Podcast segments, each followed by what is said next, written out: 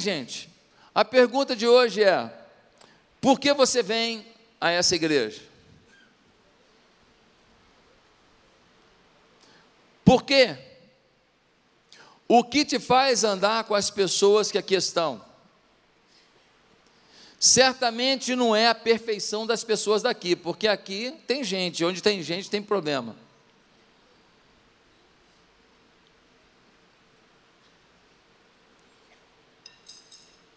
Por que você vem aqui? Qual é o seu objetivo de vir aqui? Hoje nós precisamos responder essa pergunta. Certamente você não vem aqui porque você não tem opção de outro lugar para ir. Ah, não, eu vim aqui porque não tem outro lugar para ir. Se não falta lugar nesse Rio de Janeiro para ir, se não falta lugar para ir, é no Rio de Janeiro, não é? Tem de roda de samba a canto gregoriano. Você escolhe, no Rio de Janeiro tem de tudo. Por que você vem aqui? Se nós estamos querendo, no primeiro domingo do ano, começar a falar de essência, nós precisamos responder a isso. Por que, que a gente está vindo aqui, gente? E aí eu queria tentar responder isso. E o salmista, no Salmo 84, ele nos dá um direcionamento para essa resposta. Eu queria que você abrisse no Salmo 84. Abra sua Bíblia, Salmo 84.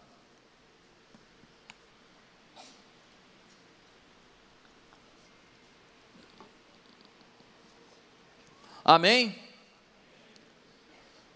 Livro de Salmo, se abrir no meio da Bíblia, já está no livro de Salmo, né?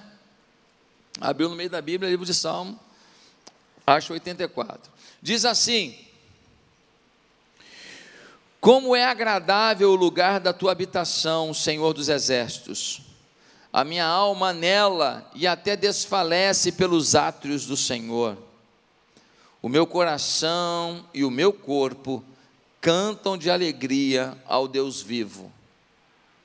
Até o pardal achou um lar, e a andorinha um ninho para si, para abrigar os seus filhotes, um lugar perto do teu altar, ó Senhor dos exércitos, meu Rei e meu Deus.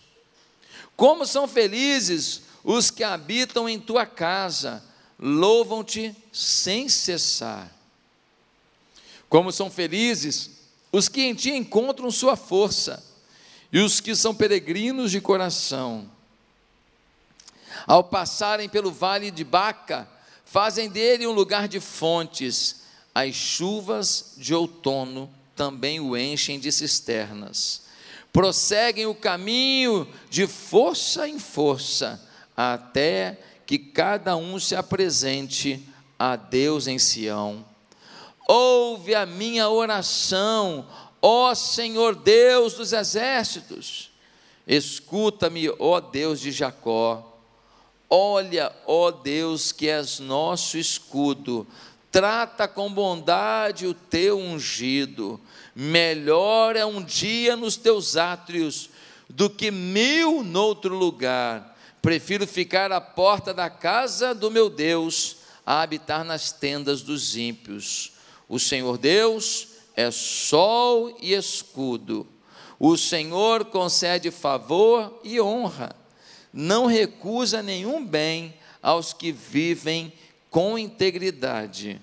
Ó Senhor dos exércitos, como é feliz aquele que em ti confia. Que Deus nos revele a sua palavra. Amém? O Salmo 84 começa falando da alegria de estar na casa de Deus. É muito interessante no versículo 1 quando o salmista, ele vai dizer assim: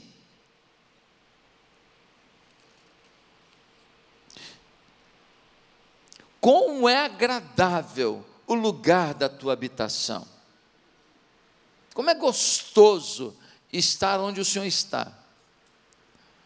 Como é gostoso estar aonde o teu nome é exaltado. Como é prazeroso estar num ambiente que favorece a fé. No versículo 1, ele continua dizendo assim, no versículo 2 ele diz assim: A minha alma anela e até desfalece pelos átrios do Senhor. A minha alma fica assim, fora de controle, é uma alegria inenarrável, indescritível, é algo impressionante. O meu coração se enche de júbilo. Como é bom estar na tua casa, como é bom estar na tua presença, como é bom buscar a tua face, como é bom te sentir. O salmista, ele faz uma descrição apaixonada, sim ou não? E aí, quando chega no versículo 4, ele vai dizer algo tão forte. Ele diz assim: Como são felizes os que habitam em tua casa, louvam-te sem cessar. Quem louva sem cessar, não murmura. Quem louva sem cessar, não xinga. Quem louva sem cessar, não pragueja. Quem louva sem cessar, não emite palavras pessimistas. Quem louva sem cessar, não dá sua boca a uma profecia do mal, não dá sua boca a serviço do inferno, não dá sua boca a influência de Satanás. Olha o que ele está dizendo: quem habita na tua casa te louva o tempo inteiro. É uma descrição muito forte, muito apaixonada. O salmista diz: Olha, eu tenho um êxtase de estar na tua presença, eu tenho um, um, gozo incalculável de estar na tua presença, eu tenho uma emoção muito forte de estar na tua presença, eu tenho uma paixão muito grande por estar na tua casa.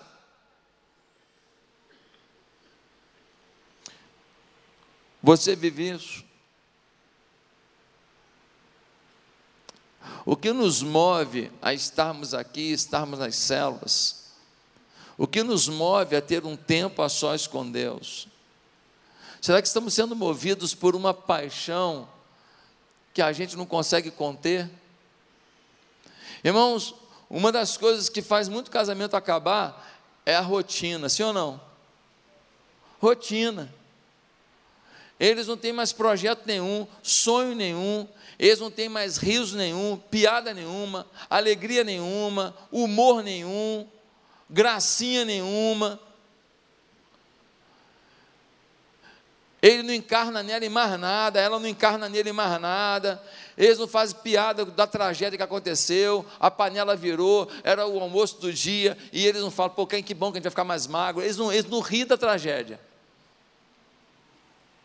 Eles perderam o humor, eles perderam a alegria, aquela coisa, nós estamos em casa, tem problema, nós estamos juntos, que legal, que bom que eu tenho você. Eles perderam, o casamento vai entrando na rotina, rotina, rotina, rotina, rotina, rotina. Um belo dia, olha, eu não quero mais a rotina, e o outro fala assim, ué, mas estava tudo bem. Estava tudo bem, não estava tudo bem, estava na rotina. Na época do namoro, pegava na mão dela, já dava um frisson, hum, que alegria. Sim ou não? É ou não é? Depois de nove da noite era um pulso só na ligação, era ou não era? Aí você ligava de nove até as seis da manhã. No telefone, que era um pulso só para economizar.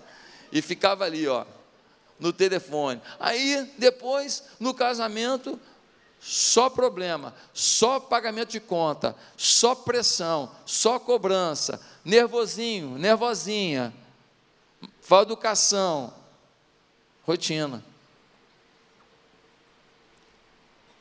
Planejamento de sexo no início do casamento era assim, ao longo do tempo.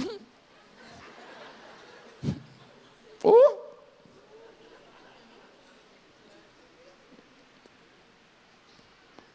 E aí o casamento ficou a porqueira. Não que não possa ser restaurado, mas vai ter que dar um trabalhinho agora.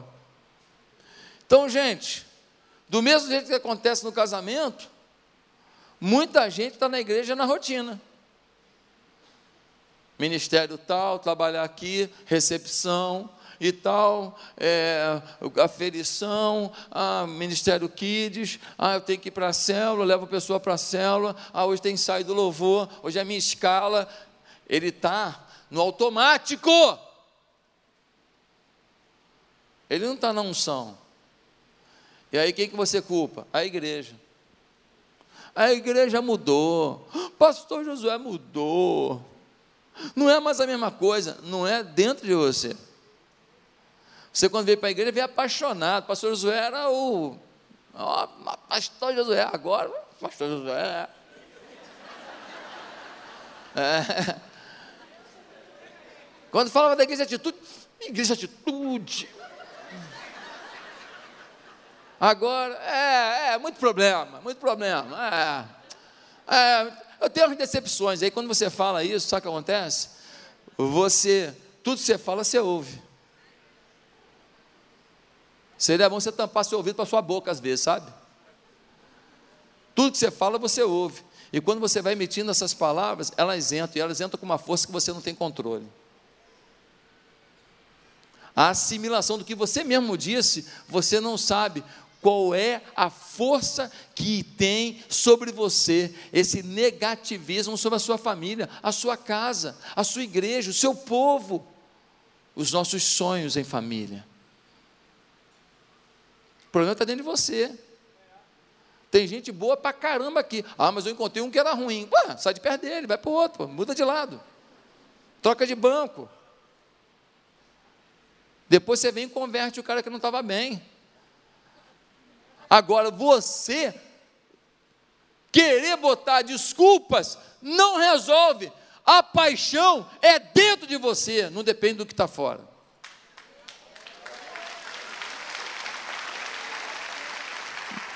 Nós precisamos entender isso. A gente perde esse zelo, essa paixão, essa coisa valorosa, e a gente começa a ser suscetível de influências ruins e pecaminosas. Ele está apaixonado. Agora a pergunta boa é: por que o salmista tem tanto prazer em ser parte da casa de Deus? Por que, que ele vem à casa do Senhor?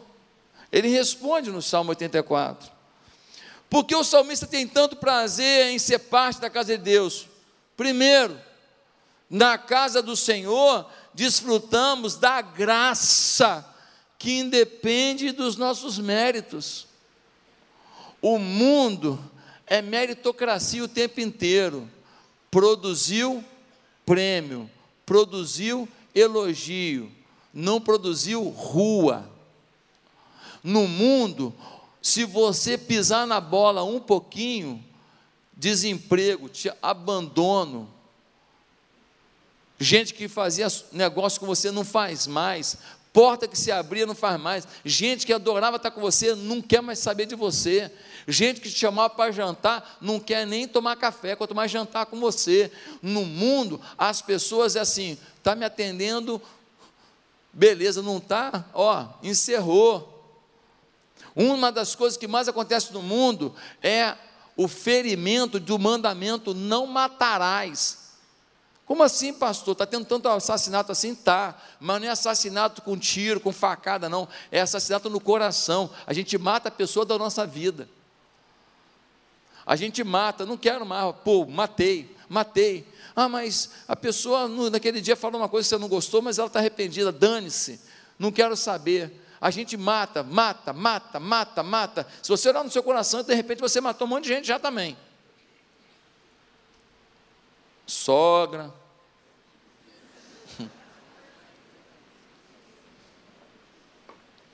sogro. E alguns mataram até o cônjuge. Só não saíram de casa ainda. Meus amados, na casa do Senhor desfrutamos de uma graça que independe do mérito. A gente descobre que apesar de nós, há um Deus que nos ama. E que quando ninguém mais acreditar na gente, que ele continua acreditando. Dá uma olhada, dá uma olhada aqui, querido, no versículo 2. Diz assim: A minha alma anela e até desfalece pelos atos do Senhor. O meu coração e o meu corpo cantam de alegria ao Deus vivo.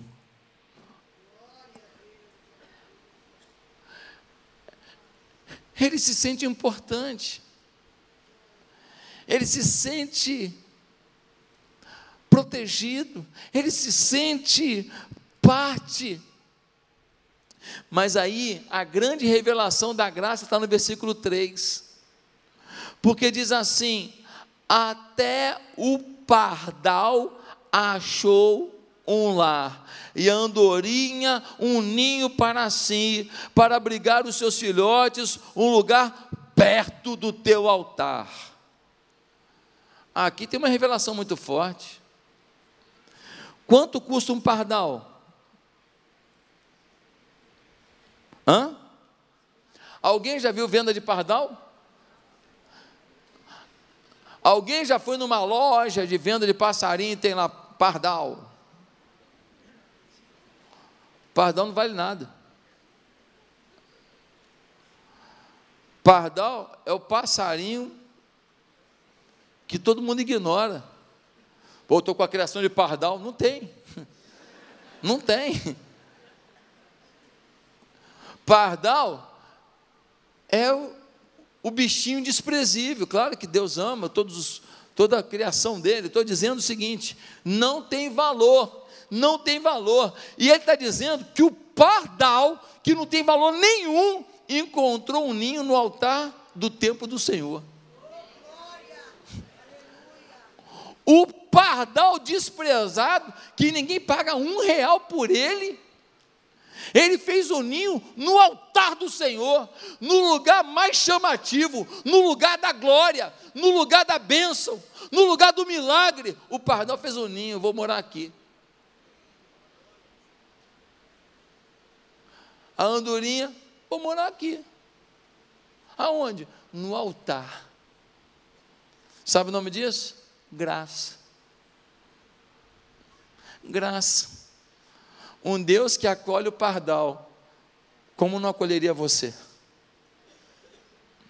Meus queridos, eu fui a um presídio ano passado. Eu fui duas vezes fazer trabalho, pregar no presídio ano passado. E eu cheguei lá e encontrei uma multidão e vários pastores trabalhando ali, cuidando dos presos, aconselhando, orientando, discipulando os presos. Uma coisa linda. Só tem um detalhe. Sabe quem eram os pastores? Presos. Eles eram prisioneiros. Eles eram prisioneiros que lá dentro se converteram ou se reconciliaram, se batizaram ou renovaram sua aliança e já eram batizados Lá dentro foram consagrados pastores, e agora eles são pastores de uma igreja dentro da prisão, estão cumprindo pena, me estão ali aconselhando, discipulando, fazendo gabinete, orientando, pregando, dia após dia para aquelas pessoas. O cara que é presidiário ensinando a liberdade, sabe o nome disso? Graça. Pastor, mas eles não fizeram nada muito feio, não. É, eu não pergunto, não. Em cadeia não se pergunta o que a pessoa fez, sabia disso? Não se pergunta. Você chega lá, não importa se foi roubo, latrocínio, se foi assassinato, não, não importa.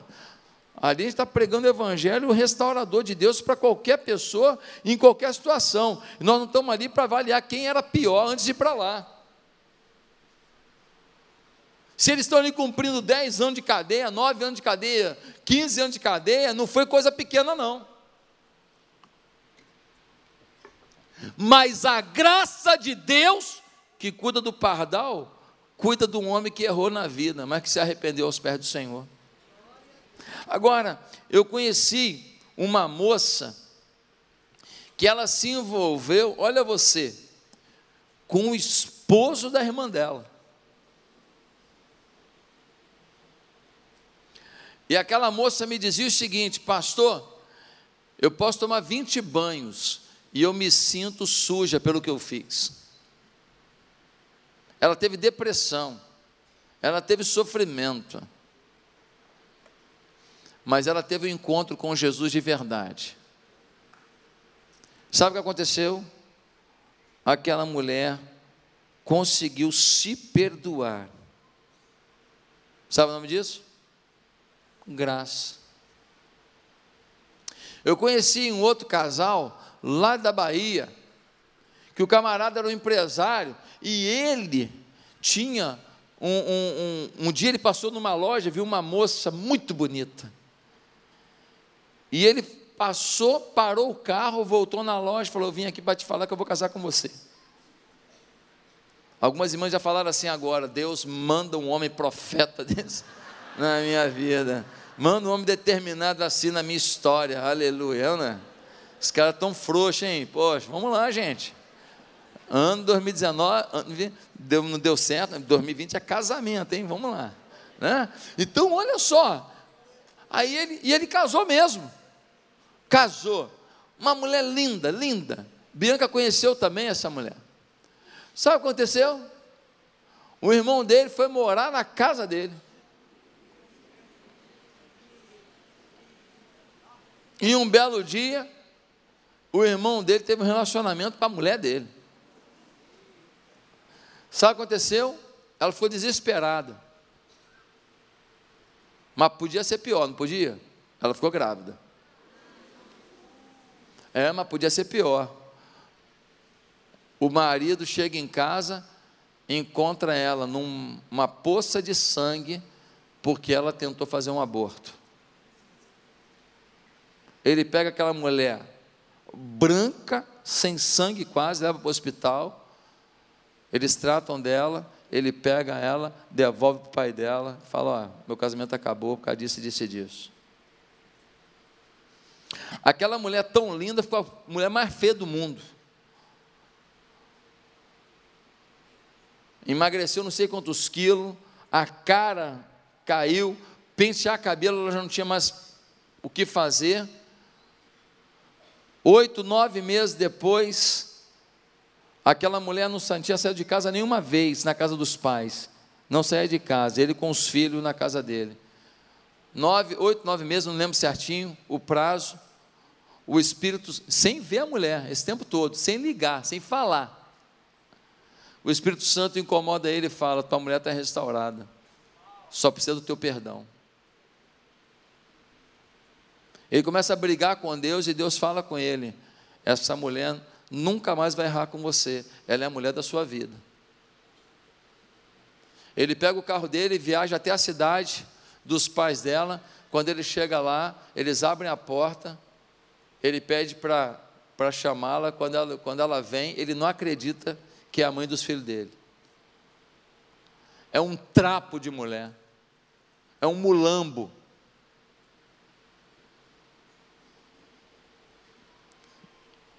Ele começa a conversar com ela e fala: Eu vim aqui para te perdoar.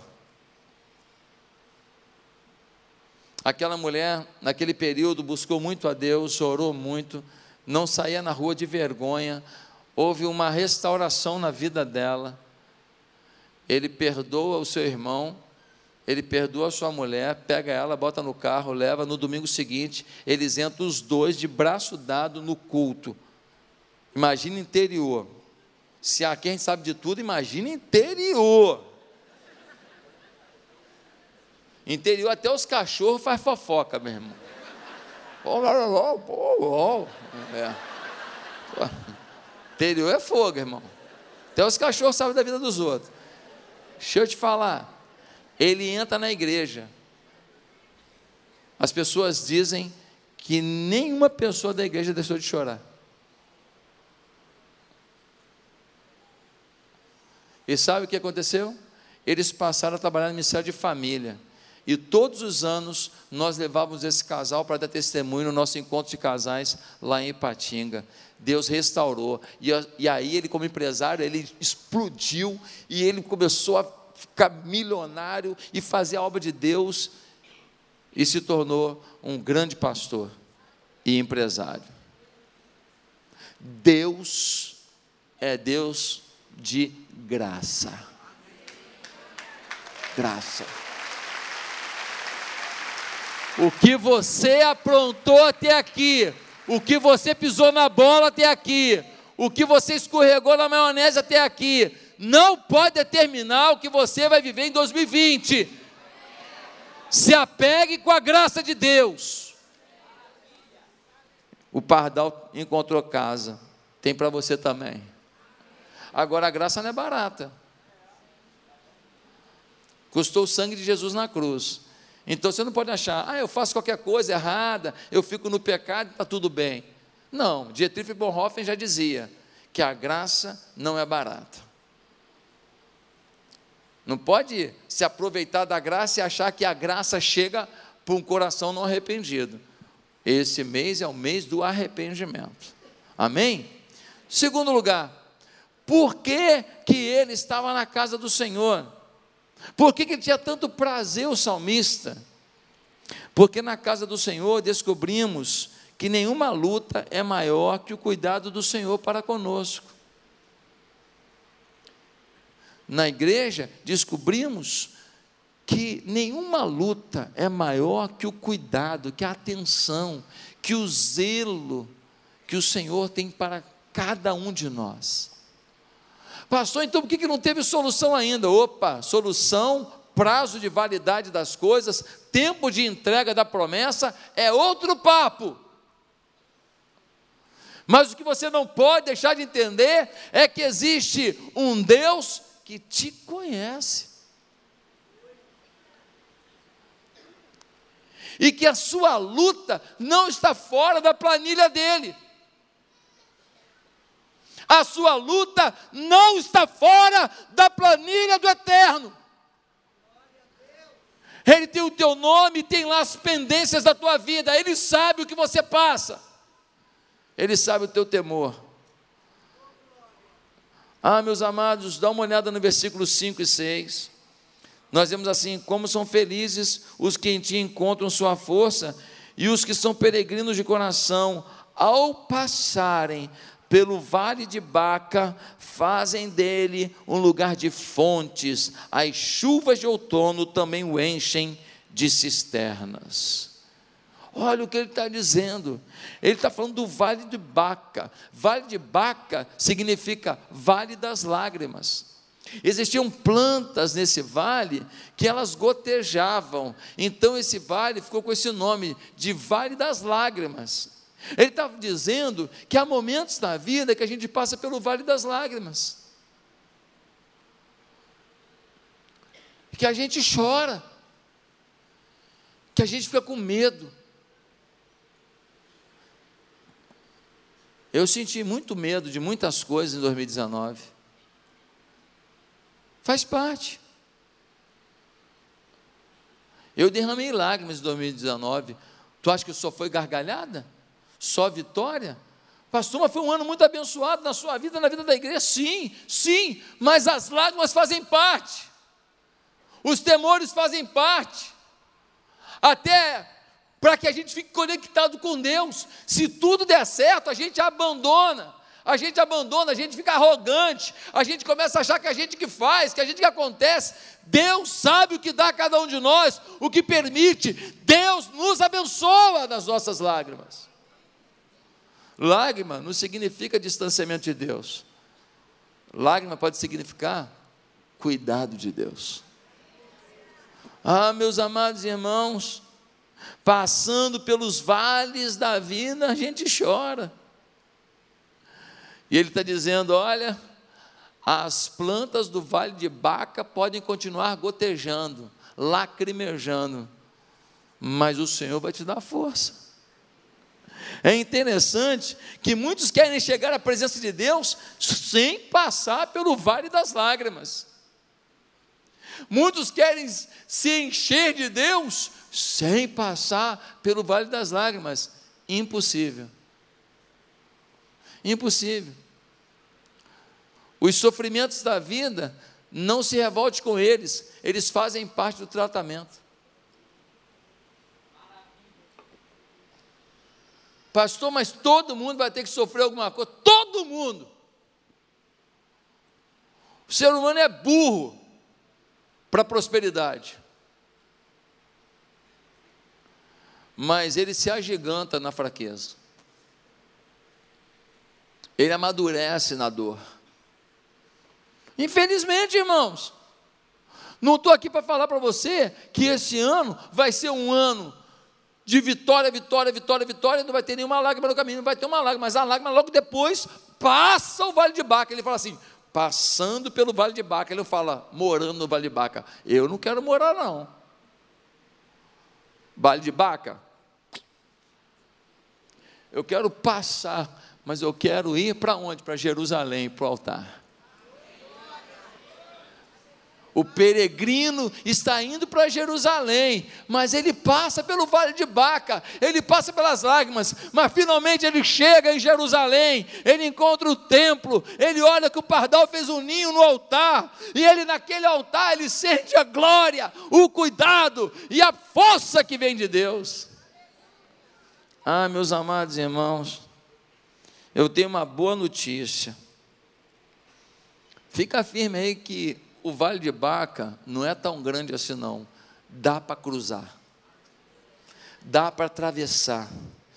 Eu já contei aqui na igreja quando eu e Bianca tivemos a nossa primeira gravidez. Eu ainda era analista de sistemas, eu ainda era consultor numa empresa aqui no Rio de Janeiro. Eu não era pastor de tempo integral ainda, e a gente ficou grávido e um dia nós fomos fazer uma ultrassonografia, eu levei aquela fita, né?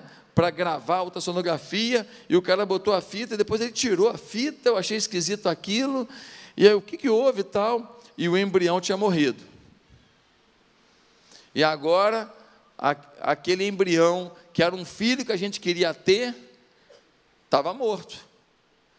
E agora, a Bianca ia ter que passar por um processo cirúrgico, uma curetagem, faz uma limpeza no útero inteiro para tirar todos os resquícios daquela gravidez. E a gente foi para o hospital e a médica ainda demorou demais, a gente ficou horas e horas naquele hospital até a hora da, da, da cirurgia. E aí eu fui empurrando a maca da Bianca, empurrando, empurrando e tentando bancar o forte.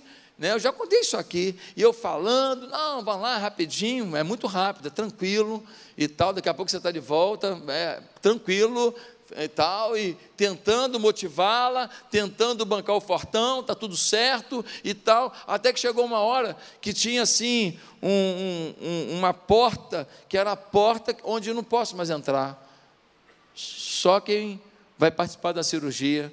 E naquele momento que eu empurrei a maca, que aquela porta fechou, aí eu despenquei em lágrimas. Eu chorei copiosamente. E no meio daquela dor da minha mulher ir para um lugar onde eu não tinha mais acesso, onde eu não podia fazer mais nada, para tirar o filho que a gente queria ter naquele momento, me deu uma, uma sensação muito clara do meu amor por ela. Eu não sabia do amor que eu tinha pela Bianca até esse momento. Eu te confesso que esse foi o momento em que eu percebi que o amor que eu tinha por ela era muito maior do que aquele que me levou a casar.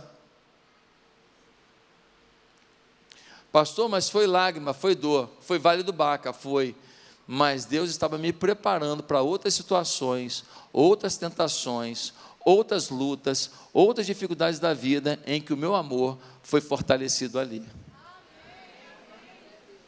Aquelas lágrimas daquele dia estavam preparando o meu riso do dia seguinte. A continuidade do meu casamento, o fortalecimento do meu elo com ela. Queridos, Deus ministra o nosso coração nas lágrimas. Não é tempo de revolta com as lágrimas, é tempo de sensibilidade ao que Deus está falando em meio às nossas lágrimas. Amém? Em terceiro lugar, na casa do Senhor, ele tem prazer de ir lá. Por quê? Porque na casa do Senhor aprendemos o poder da oração da fé. Pastor, tem oração que não é da fé? Tem. Tem oração que é da boca para fora. Tem oração que é corriqueira. Tem oração que é reza. Parará, puf. Amém. Eu estou falando da oração da fé, da oração que explode na alma, da oração que toca no coração. Olha o versículo 8, o que ele vai dizer. Ele vai dizer assim no versículo 8: Ouve a minha oração, ó Senhor Deus dos exércitos, escuta-me, ó Deus de Jacó. Olha, ó Deus, que és nosso escudo, trata com bondade o teu ungido. E no versículo 12 ele diz: Ó Senhor dos exércitos, como é feliz aquele que em ti confia. O que, que o salmista está dizendo? Ouve a minha oração. Quem? O Senhor dos exércitos. Não ouve a minha oração um Deus qualquer. Ouve a minha oração aquele que tem ascendência, poder sobre todos os exércitos da terra. Depois ele fala: ouve a minha oração. Quem que ele vai dizer? No versículo no versículo 8, ele vai dizer assim: olha que coisa forte. Escuta-me, ó Deus de Jacó. Quem é Jacó? Jacó é filho de quem? é filho de Isaac, Isaac é filho de quem? De Abraão. Quem são esses? São os patriarcas. Ele está dizendo: ei, eu estou falando com Deus que começou toda a história da fé lá em Abraão. Eu estou falando com Deus, o mesmo que agiu lá no Velho Testamento, que veio trabalhando, que abriu o mar vermelho, que fez com que caísse carne do céu para o povo comer, que mandou maná do céu, que fez o povo ganhar as vitórias mais cabais contra exércitos poderosos. É esse Deus que foi prometido a um povo, que foi prometido a Abraão, é esse Deus que é o meu Deus. O me está dizendo: olha, é o mesmo Deus, é um Deus que fez milagre lá, vai fazer na minha vida aqui. Ele está declarando que a súplica dele não é qualquer um. No versículo 9 ele diz: Ele é escudo, ou seja, as setas do mundo, as setas do inimigo não vão me matar. Ele é escudo, ele me protege. Eu noto que algumas pessoas de oração, nem sempre elas têm as suas orações respondidas. São pessoas de oração, pedem algumas coisas e não acontecem. E aí você fala, ué, pastor, e aí? E aí que eu noto que mais importante do que as respostas que elas têm é o que elas se tornam. Pessoas que têm vida de oração podem até não ter uma oração respondida, mas elas se tornam pessoas mais próximas de Deus, mais tementes a Deus, mais confiantes em Deus. Não é o que você ganha, é o que você se torna, que é o mais importante da oração. Às vezes você ora, não vem resposta, e você meio que fala: é, Deus não está tratando, está tratando você às vezes. Está aperfeiçoando você. Ah, queridos, no dia do ano novo, eles fizeram aqui a retrospectiva e mostraram um vídeo meu de muitos anos atrás, lá no Rio Mar, e eu assim, bem mais novo, né? Bem mais novo, e eu falava assim: essa igreja vai ter mais de 10 mil membros, você não tem dúvida nenhuma. Não foi? Vocês não viram no vídeo? Né? Eu com as camisas folgadas, assim, bem estiloso, né?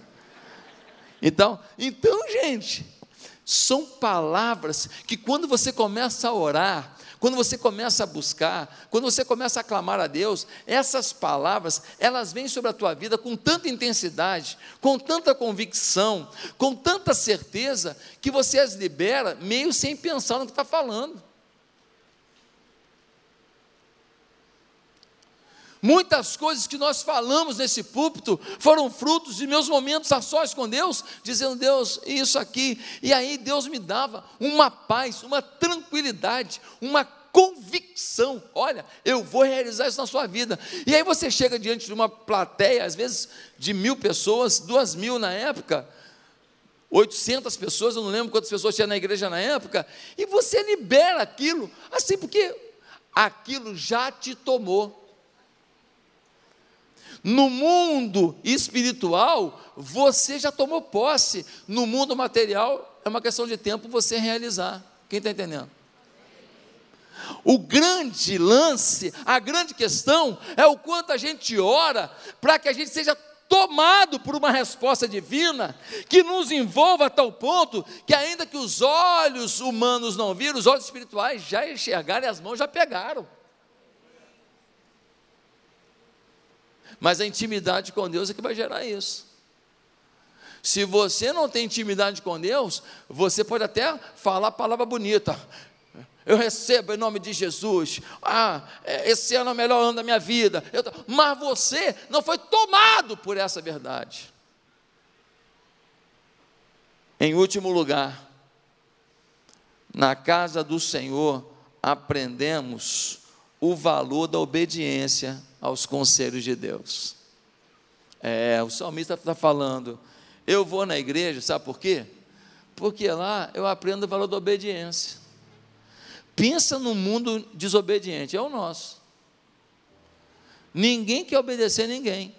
Ninguém quer obedecer governo, ninguém quer obedecer é, é, pastor, ninguém quer obedecer líder de célula, ninguém quer obedecer líder de ministério, ninguém quer obedecer. Todo mundo agora, meus direitos, meu corpo, minhas regras, meus pensamentos, minhas influências. E cada um vai determinando a vida que quer levar. E a gente não quer ser obediente. E a gente não quer ser obediente a uma coisa fundamental, que é a palavra de Deus. A Bíblia é sagrada. Ela não mudou. Ah, mas os tempos mudaram para pior. Para pior. Nós estamos agora aí, ó, com um conflito violento no, no Oriente Médio. Esse negócio pode gerar problema muito grande para o mundo inteiro. Ah, mas não podia ter matado o cara, olha só. Não vamos discutir política agora aqui, não, que esse negócio é muito mais abrangente do que você imagina. Esse negócio é muito mais doido do que você imagina. Não vamos discutir isso agora. Eu só estou te falando o seguinte: há um conflito que pode gerar até uma guerra. Uma guerra. É um mundo mil vezes pior em um monte de coisa. É um mundo hipócrita. Pega fogo na Amazônia, todo mundo aqui, em vez de pegar lata de água para apagar, fala mal do país inteiro. Lá na Austrália está pegando fogo direto, ninguém fala nada. Nós temos um país que luta contra si mesmo muitas vezes, torce contra. Os meninos foram para a escola, aprenderam tanta coisa errada, tanta coisa errada, que eles ficaram o quê?